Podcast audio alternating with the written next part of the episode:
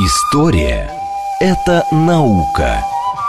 Здесь ставят эксперименты, открывают неизвестные цивилизации, расшифровывают тексты погибших народов. Историческая программа Михаила Родина «Прошлое». Еще вчера мы этого не знали. Программа предназначена для слушателей старше 16 лет.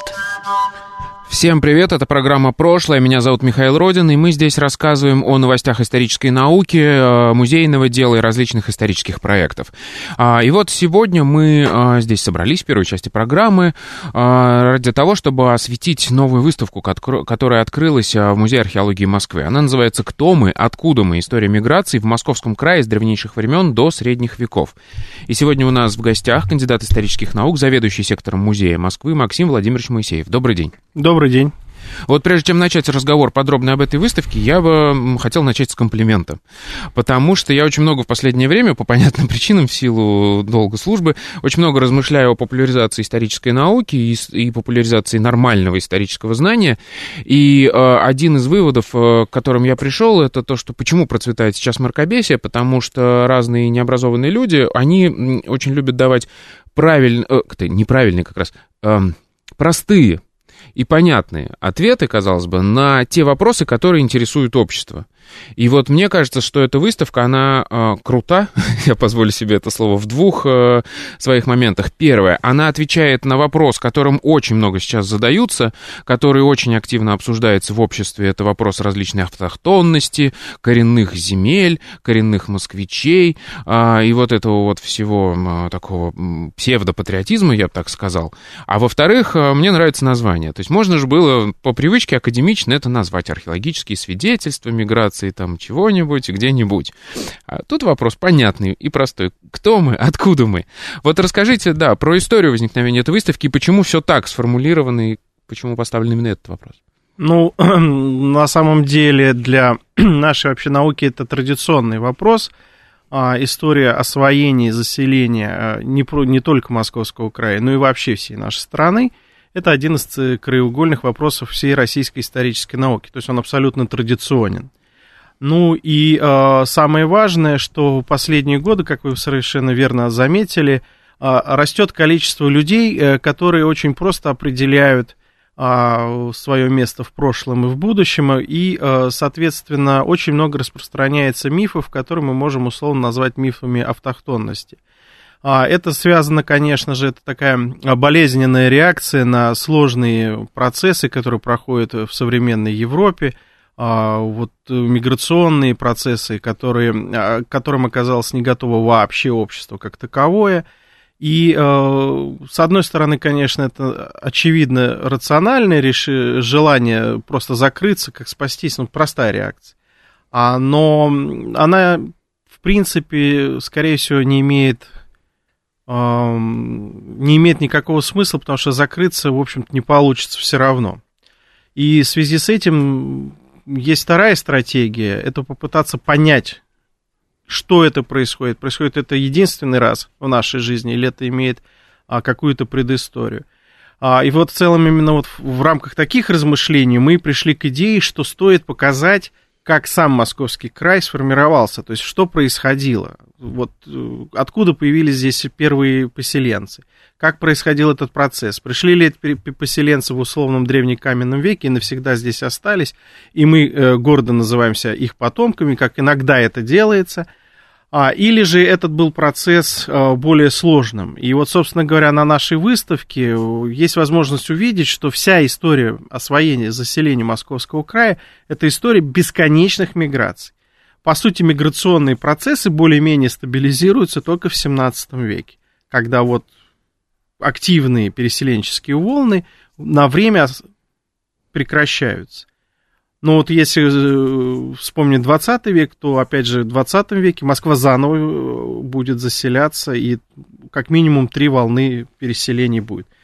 Так что вот в целом именно это нас подвигло на вот такое, такую выставку. Тема актуальная для меня, как для коренного в кавычках москвича с 13-летним стажем, приехавшим сюда из Самары. Хорошо, давайте тогда начнем. Как вы подбирали материал к этой выставке? А, как э, определяли хронологические границы? Я так понимаю, с, с нижней границы все просто. Вы решили понять вообще, как сюда пришли э, первые люди и э, что это были за люди. Как, в общем, отбирали материал? По каким Ну, э, сами э, хронологические рамки мы определяли естественным путем. Первые поселенцы появляются в эпоху палеолита, где 17-22 тысячи лет назад на территорию Московского края приходят первые люди. И э, как бы здесь у нас вопросов не было. С верхней рамкой было тоже понятно, что все-таки археология это в значительной степени наука о древности и средних веках, в меньшей степени о 18 веке. Поэтому как бы тоже стало все очевидно. А вот сам отбор вещей, конечно, был достаточно сложным и трудоемким, и без э, квалифицированной заботливой помощи э, наших коллег из Фонда археологии Музея Москвы Максима Николаевича Фурсова и Ирины Максименко мы, конечно, вряд ли бы справились, но их постоянная забота и участие каждого из сотрудников Фонда археологии, она позволила нам отбирать самые, наверное, показательные вещи, ну, прям как для учебника.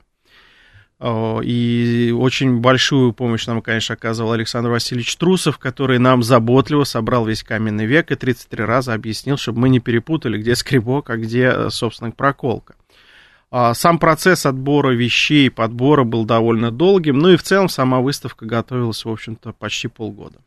А что показательного в этих вещах? Потому что, ну, понятно, что, да, если начинать с каменного века, тут у нас миллионы э, археологических находок, но вам, чтобы показать именно тему миграции, нужно было отбирать какого-то определенного рода. Какого рода? А, в первую находки? очередь мы сосредоточились на том, чтобы каждый предмет четко бы характеризовал ту или иную археологическую культуру. Это связано, собственно говоря, и как раз с процессом миграции. Поэтому отбор происходил именно в первую очередь с точки зрения типичности. Типичный э, нуклеус для Костенковско-Авдеевской группы, э, типичный наконечник э, для, например, мезолитической археологической культуры Иеневской или, например, наконечник Бутовской археологической культуры. То есть э, задача была именно такая, чтобы каждый посетитель, когда пришел на выставку, мог, ориентируясь на материал и естественно, этикет, этикетки, э, увидеть, что на самом деле каждая волна поселенцев приносила какую-то новую технологию, какой-то новый способ обработки сначала камня, потом дерева и так далее. То есть это было самое основное. Поэтому, опять же, могу похвастаться, что на нашей выставке, как в хорошем добротном учебнике, вы увидите именно вот такие характерные предметы для каждой археологической культуры, о которой даже очень часто мы с вами и не говорим.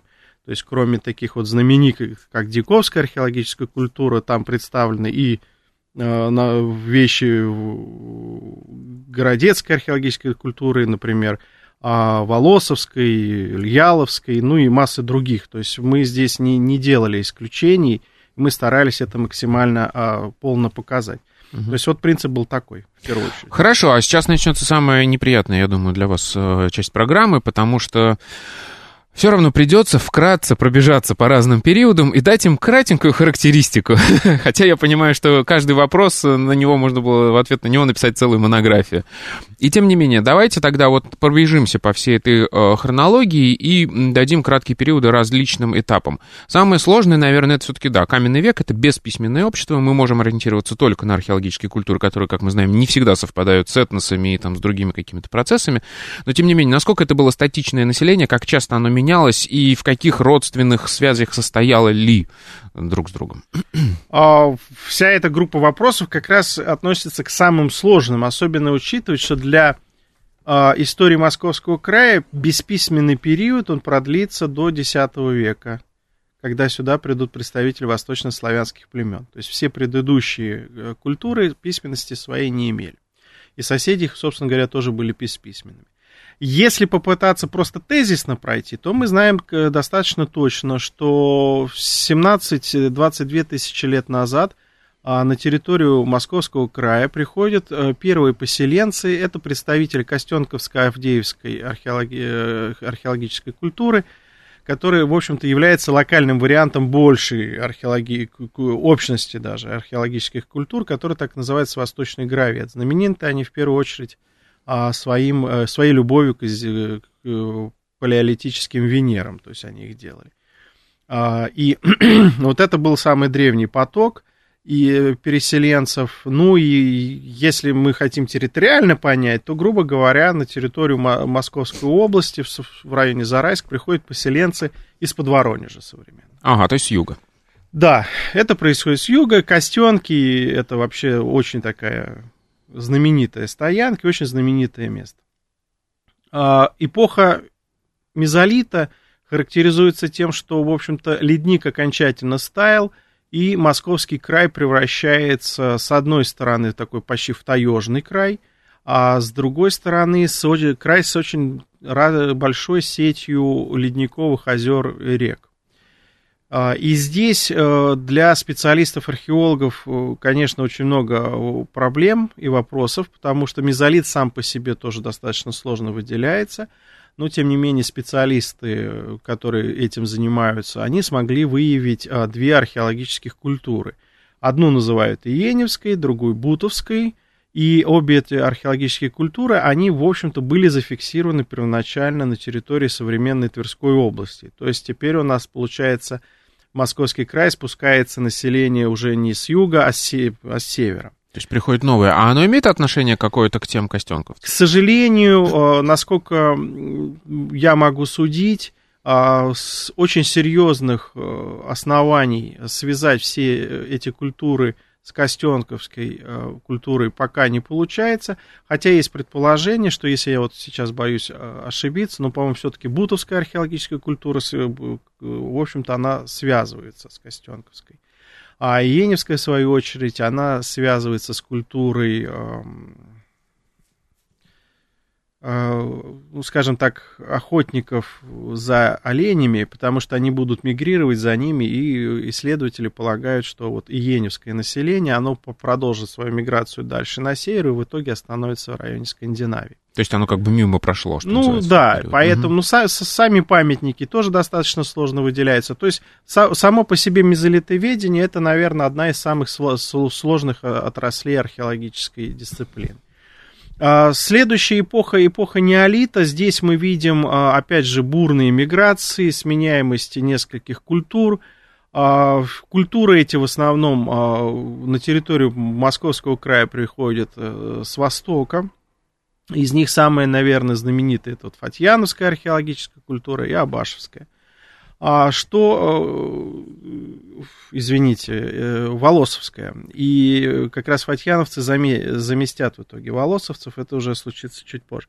Но эпоху неолита э, мы точно фиксируем несколько особенностей. Во-первых, эти племена будут сохранять образ жизни охотников и рыболовов.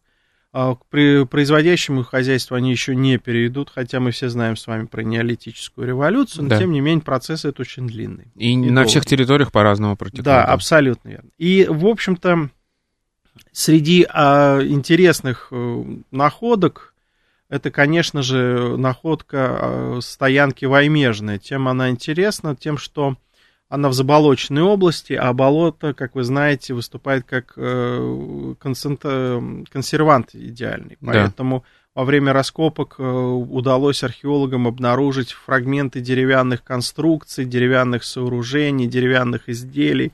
А на, на стоянке Ваймежной найдены а, довольно интересные образцы а, такой мелкой пластики, когда они из кремня делали фигурки – ну, мы сейчас аккуратно называем антропоморфные и зооморфные. Ну, в общем, фигурки рыбок и похожие на людей.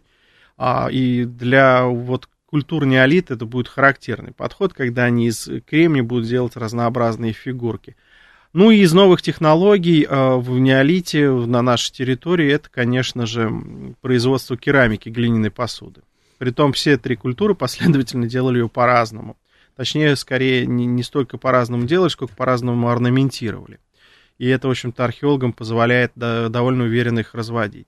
Ну а эпоха бронзового века это как раз э, движение с востока и э, приход. То есть именно... новая восточная волна. Приходит. Да, угу. и ну восточный это вот э, район Чувашии современный. И э, это поволжское вот это население, оно уже с одной стороны э, знало скотоводство, знало земледелие, и эти техники привносят сюда. Одно время считалось, что между вот поздним э, населением Московского края эпохи неолита, вот волосовцами, и э, новыми переселенцами, фатьяновцами были враждебные отношения. Были такие предположения, но а, недавние исследования все-таки показывают, что, скорее всего, был какой-то период относительно мирного сосуществования, и э, фатьяновцы, они использовали э, наконечники волосовцев как вот какой-то ритуальный предмет кремневый. То есть сначала считалось, что если в могиле мы нашли вот этот наконечник, то человек погиб от этого. Да. Сейчас серия исследований показывает, что это скорее какой-то ритуальный предмет, то есть они, это, поэтому ученые сейчас э, склонны более мягко описывать их контакт, был ли он враждебным. Но в любом случае, вот э, эта волна бронзового века, когда одна культура сменяет другую, а по сути, приводит Московский край, а, при, привносит Московский край вот ту самую новую практику, а именно земледелие, скотоводство. То есть, как мы видим, здесь миграция имеет абсолютно позитивные э, последствия. И это то, что касается бронзового века. Естественно, э, когда мы говорим о Московском крае бронзового века, надо вспомнить, что в Москве меди нет, соответственно, медных сплавов здесь не делали. Подмосковье это вот такой откровенная такая металлургическая провинция. Поэтому на нашей выставке люди опять увидят большое количество камня. И угу. это, конечно, их будет смущать, но мы должны э, как бы предупредить, что своего производства металлического в это время в Московском крае нет, а привозные вещи, привозные вещи, которые обнаружены, они, в общем-то, насчитываются единицами. Например, в фондах Музея Москвы а, хранится около пяти единиц а, бронзовых изделий, это очень мало. И это, скорее всего, что-нибудь статусное или да, ритуальное? Да, это очень статусное, модное, маленькие угу. кинжальчики, другое. И э, любопытная также технология, это, конечно, обработка камня. С моей точки зрения, вот как раз эпоха бронзового века нам дает примеры наивысших умений в обработке камня, которые нам мы теперь и нам проще объяснять прилетом инопланетян, или какими-нибудь э, гениальными технологиями. Но, тем не менее, эти люди сверлили камень, как это известно, шлифовали, а старались придавать при шлифовке ему такой вид, что из, издалека он как бы получался своего рода репликой с литейного топора. То есть это как раз даже может быть история про моду и желание людей выделиться. Но, тем не менее, вот с камнем они работали великолепно. Ну и следующее, и очевидно, что вот уже как раз э, с этим населением будет связана а, новая археологическая культура, дьяковская, которая относится к эпохе раннего Железного века.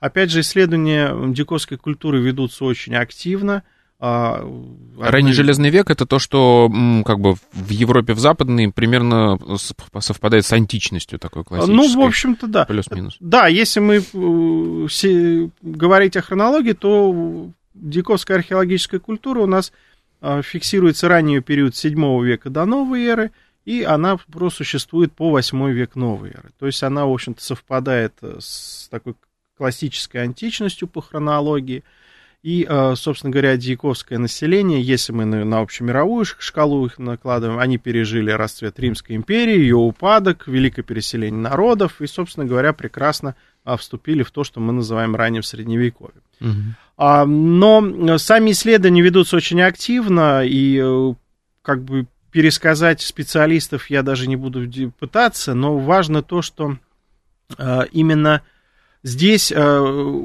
почему формируется эта уникальная в чем-то и э, самобытная культура, и связано это еще ко всему прочему с тем, что диковцы освоили добычу металла, железа из болотной руды. И это, конечно, резко изменило характер их экономики. И в целом сейчас мы точно можем говорить, что диковцы строили укрепленные поселения на, по, по берегам рек, на возвышенностях. В Москве их сеть очень большая, и до сих пор визуально их каждый может увидеть при желании. Ну, ярче всего, конечно, это в Митинском ландшафтном парке. Вот эти валы, они сохранились. И если вы со стороны Микинина смотрите, то вы их прям вот на берегу Москварики, эти валы величественные, можете увидеть и сейчас. Но не только здесь, и в музее-заповеднике Коломенское, само Дикого городище, которое дало название этой культуре. Вполне возможно, что эти поселения в той или иной степени мы можем даже считать какими-то протогородами, потому что при исследованиях этих городищ встречаются э, элементы элитарного потребления. А сейчас исследователи достаточно уверенно показали, что диковское население э, вступало в торговый контакт с арматами, а они были, видимо, задействованы в меховом обмене.